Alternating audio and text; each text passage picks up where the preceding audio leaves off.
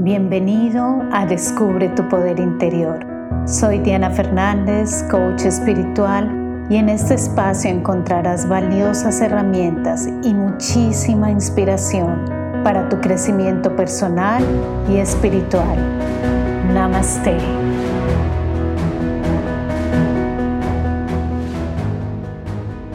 El dinero es energía pura Hola, hola, espero que te encuentres muy bien donde quiera que estés y realmente qué alegría encontrarnos nuevamente en este podcast. Es para mí un espacio de luz para nuestra conexión con la divinidad. Y hoy quiero que hablemos de un tema que me parece hermosísimo y es el dinero, ver el dinero desde la espiritualidad. Em, quiero compartir contigo la forma como yo entiendo el dinero y cómo he aprendido a vivirlo como esa energía pura y divina. Y bueno, también unas cuantas y pequeñas sugerencias sobre cómo puedes comenzar a conectarte más con esta energía maravillosa.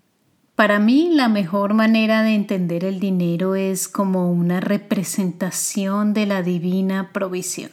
Así es, una representación de esa energía pura, divina, una representación, creo que si lo pudiese explicar como, como una representación del amor divino que nos permite tener una experiencia magnífica, una experiencia hermosísima en esta vida. Aceptémoslo, cuando no tenemos dinero, cuando estamos preocupados por si llega, por si no llega, Ah, realmente no nos sentimos bien. Pero cuando el dinero está allí nos sentimos agradecidos, nos sentimos con ganas inmensas de vivir, de experimentar, sentimos la expansión y la fluidez en la vida. Entonces debe ser una energía hermosa la que se encuentra detrás de esto, ya que nos permite experimentar este camino que llamamos vida y es importante que comencemos a cambiar todos esos condicionamientos que tenemos hacia el dinero y que comenzamos a verlo más como un amigo que como un enemigo, por así decirlo. Para mí, definitivamente el dinero es una extensión de la divinidad, un regalo de la divinidad. Y algo que considero demasiado importante en mi vida y que considero que es mi ancla principal y mi punto de partida es el siguiente. Dios, divinidad que vive en mí, que vive en ti, que vive en todo lo que nos rodea, es quien nos provee este medio. Dios es quien me provee el dinero, es quien me provee este medio para experimentar esta vida. El dinero es una extensión suya, es su creación. Y esta es un ancla muy importante para mí para recordar siempre recordar siempre quién está detrás del dinero, quién es el autor del dinero, por así decirlo. Dios es mi proveedor y esa es mi ancla. Así que aunque las cosas afuera cambien siempre, así la connotación del dinero cambie a través del tiempo, siempre estaré bien si la divinidad es mi fuente de la divina provisión, si es mi refugio, por así decirlo. Ahora, cuando yo entro en contacto con el dinero, lo veo como esa extensión de la divinidad y me permito tener la mejor relación que pueda con el dinero. Y créeme que para todos es un trabajo constante, tenemos muchas cosas por allí adentro guardadas que nos impiden tener una relación sana muchas veces en este aspecto de nuestra vida. Entonces, cuando comenzamos a verlo como esa extensión de la divinidad, comenzamos a tener una relación más amigable, más bonita, más sagrada con su creación. Pero, ¿qué sucede? Nuestra mente, nuestras emociones, nuestras acciones comienzan a cambiar esta relación tan pura que tenemos con este medio divino que se nos ha entregado para su administración, por así decirlo. Entran pensamientos del que no lo merecemos, pensamientos negativos, sentimientos de envidia, de egoísmo, acciones que no corresponden a su nivel más puro. ¿Y qué sucede? Esto hace que el dinero cambie su connotación energética y como quien dice, se daña la relación convirtiéndose en una relación tóxica, en una relación dependiente y mucho más. Es, es de verdad imaginarlo como cualquier otra relación que tenemos.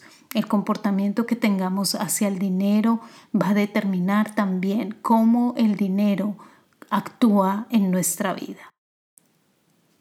Entonces recuerda estos dos aspectos que acabamos de mencionar porque los olvidamos constantemente, nos olvidamos que uno, Dios, la divinidad, universo, como le quieras llamar, es nuestra fuente proveedora y podemos confiar, como dice la Biblia, recuerda al Señor tu Dios porque es Él quien te da el poder para producir riqueza.